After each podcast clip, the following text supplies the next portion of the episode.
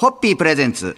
看板娘、ホッピーミーナの、ホッピーハッピーバー皆さんこんばんは、ホッピーミーナです。こんばんは、落語家の立川しららです、えー少し前の話になりますが、えー今年のゴールデンウィークに、えーホッピー社恒例の、えー大丸東京さんの、はいえーホッピー社の店頭販売会があこれ大盛況だったそうで。恐れ入ります、はいあのこのですねゴールデンウィークお盆暮れのですね、えー大丸東京店様での店頭販売会は、これね私の入社後からずっと続いてもう20年以上続いてるもう本当歴史ある催事なんですね、は実は。でもこのゴールデンウィークにやっぱり人がたくさん動くって本当に久しぶりだったから、はい。このゴールデンウィークはちょっとなんかこう格別なものありましたよね。いやここで、はい。ここであの動かなかったら、うん。もうその後お先真っ暗だよなって感じでしたよね、はい。私もそういう意味では結構やっぱりピリピリしてましたね。これかつてはミーナさんもあもちろんもちろんもちろん。店頭にはい。あのちょうど建て替え前のはい。古き大丸東京店様時代には、ん。私も店頭に立ちまして、はい。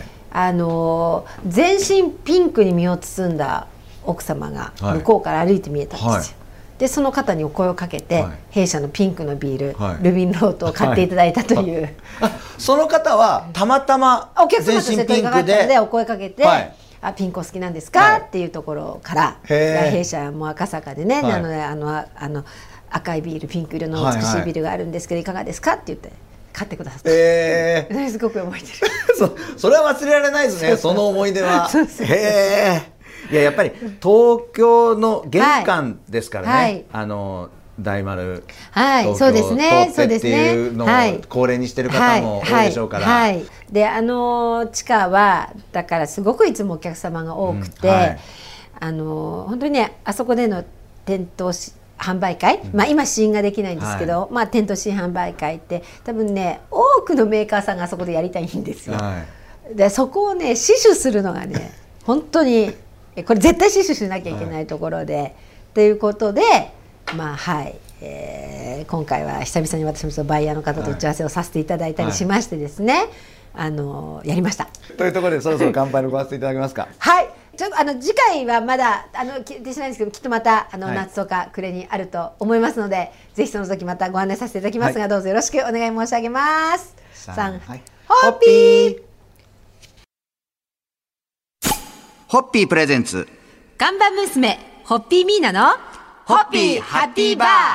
皆さんこんばんは、ホッピーミーナです。こんばんは、落語家の立川しららです。えー6月には赤坂サカスで開催されました、えー港ダイバーシティフェスティバル2022当たり前の一歩先へに、はい。皆さんご出演されたそうで、はい。そのお話をちょっとお聞きしたいなと思いますが。はい、えー私もお世話になりました。古巣ですね。東京青年会議所港区委員会の後輩たちが、はいえーまあ、今年も頑張ってダイバーシティ推進のイベントが開催されたんですね、はい。でそこに登壇しました。あのこのイベントはですね、えー障害女性活躍推進、LGBTQ+、などなどさまざまなバックグラウンドをお持ちの方や、えー支援者たちに、えー体験物販講演食のブースをはい。これ出展したという、はい。さようでございます。ダイバーシティイコール多様性の世界観をお子様から成人の方まで、いろんな来場者に触れて学んで楽しんでいただくことを目的としたイベントということで、はい、そうですそうはい。です、でえっと2日でやりやりまして、はい。で初日には私の私本当に親しくしている妹分後輩で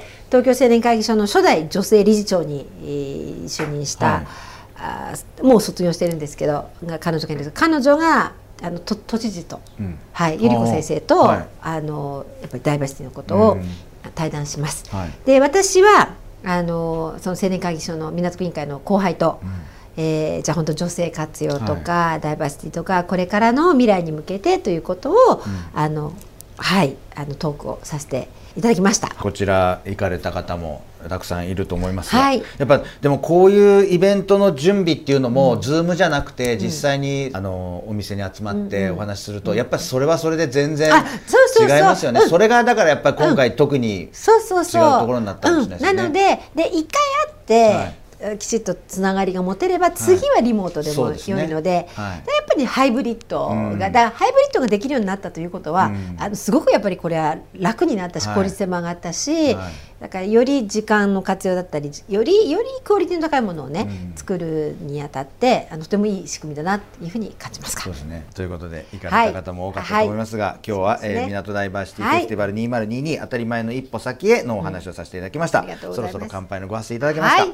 えー東京青年会主港区委員会の後輩たちまだまだ今期、えーね、あの半年ありますので頑張ります。いろいろなところでいろんなイベント発信をすると思います。あのもしお目に留まりましたら、えーぜひ応援いただければと思います、よろしくお願いいたします。はい。ホッピー。ホッピープレゼンツ。看板娘ホッピーミーナのホッピーハッピーバー。皆さんこんばんは。ホッピーミーナです。こんばんは。落語家の立川しらるです、えー飲食店特に居酒屋さんはお店に入った時にフードメニューがずらりと壁に並んでいることがありどれにしようか迷いつつもテンションが上がったりします。ありますね。その一方で、はい。頑固にうちはこれ一本で勝負だよという品数が少ないお店もあります、それはやっぱそう少ないのもね。抜群に美味しい。それはそれをねそうそう、味わえるし。味わえるし、はいはい。でもあのどうしてんですかねそのメニューがすごい信じられないぐらい多いお店って、仕入れとかそこが不思議やどうそっちの方が不思議、どうしてあるんでしょうね、うん、どうやって計算してそうですよね、でやっぱり残念ながらその何百種類ぐらいあると出ないあると思うんメニューとかも絶対あると思うんですよ。それをどうししてんのかなとか。ですね。今度まあ300種類はないけれど、はいまあかなりかなり品数の多い我らが仲間の丸重の大将に聞いてみましょうかねその辺は。そうですね、ちょっとその辺ももしかしたらもう経験値が本当に多くて深くていらっしゃるので、なんとなく予感ってあるのかもしれないですね。今日あたりこんな感じ動くかななんてどうなんだろう。でも私もそれは不思議だったの、ね。こんなメニューであと言われてさっと思い浮かべて作れる、ででしたら多分こういう悩みを持ってる方ラジオ聞いてる方も多いと思うんで、この多いお店壁中にメニューが貼ってあるお店に行った時の あの決め方なんか独特な判断あれば教えてほしいですよね。そうですね。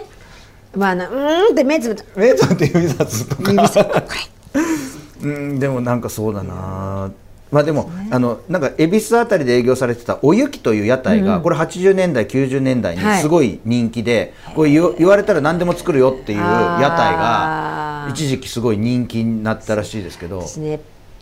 言われたら何でも作れる。これがまた私ねそれが一番ドキドキしちゃうんです。でまああの一つ言えることは看板メニューとかあるお店はホッピーも美味しいという法則があるということで。はい。はい引き続きまだ皆さんいろいろはい。ご時世もありますが、い、ろんなお店でいろんな美味しいものを召し上がってそして美味しいホッピーを召し上がっていただきたいと思います、はいぜそろそろ乾杯のごわせていただけますでしょうか、そうですね。お気に入りのお店の絶対の看板メニュー、え機会があればまたそちらもねそうですね。はいお伺いしてあの番組で取り上げさせていただきたいと思います。3はい。ホッピー。ー。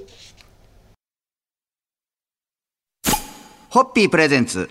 看板娘ホッピーミーナのホッピーハッピーバー皆さんこんばんはホッピーミーナです。こんばんは落語家の立川しららです、えー今夜はメールを紹介させていただきたいと思います、えー川崎市のラジオネームミスターチルドビンさんからへ番組宛てにこんなメールが届きまミスしたターチルドビンさん、はい。誠にありがとうチルございます。ドビンっていうあの。チルドビンですね。はい。先日うちの会社の社長と出かけた仕事帰りに一杯やっていこうと誘われたんですが社長が財布のお金が足りずに私が立て替えました6500円くらいだったんですがその金額すら入ってないうちの社長。大丈夫かと思っちゃいました。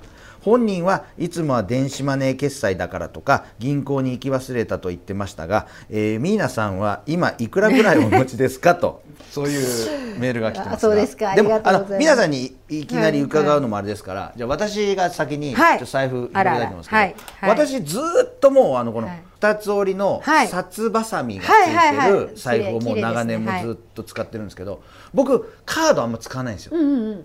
で今日この週末、はい。あのな奈良にはい。釣りの仕事に行くんですよ。はい。なんで今日ちょっと現金が僕の中ではちょっと多いです。んですね。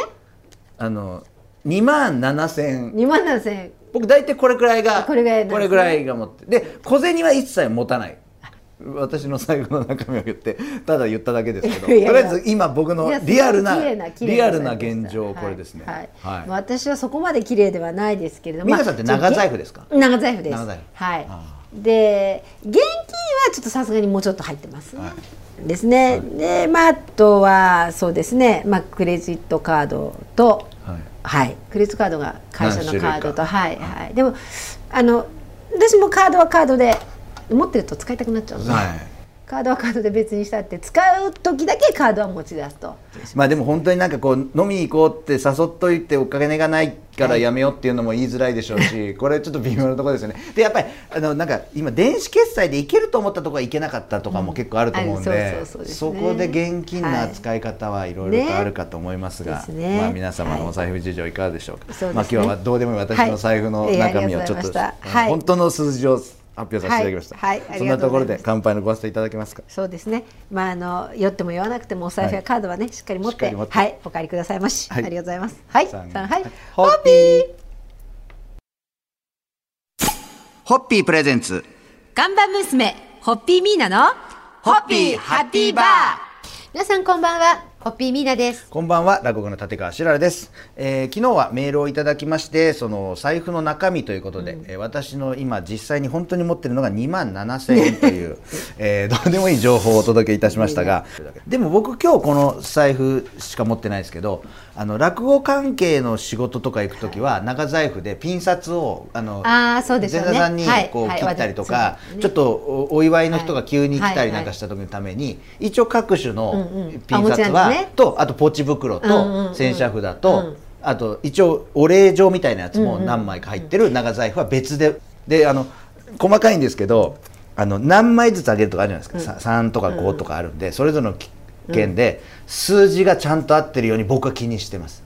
あのへ減った時に例えば10枚15枚とかを診察作った時に数字を並べたいんで、減って足すとまた数字がずれるじゃないですか、うん。そうそれをちゃんと3の倍数にしたり5の倍数にしたりっていうのをずらしたりとかして、そこを間違えないようにちゃんと取ったりするようにしてます。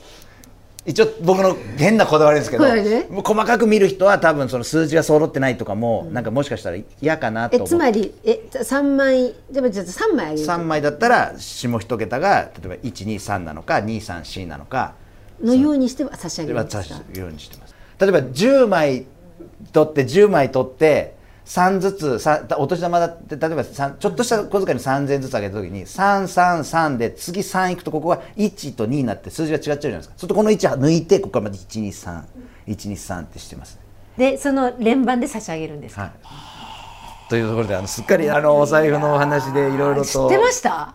あのねということで。やっぱりねやっぱり神は細部に宿るってそういうことなんですね私ね すごい感動しました。いやいやいや。いやいやとりあえずいやあの抜き打ち検査ということで昨日今日といろいろとお話をさせていただきました。ご祝儀とかお小遣いをもらう方々は幸せですね。そこまで心がこもったそこまでね準備されたものをいやありがとうございました。とんでもないです。師匠本当に大変勉強になりました。ありがとうございます。そろそろ乾杯のご発声いたはい、だきます、今日はやっぱりやはり気づかない気づかれないかもしれないけれどでも神を細部に宿らせるんだ。それがなければやっぱり成功はないんだということ。を改めて教えていただきました。誠にありがとうございました。大変ありがとうございました。さんはい。ホッピー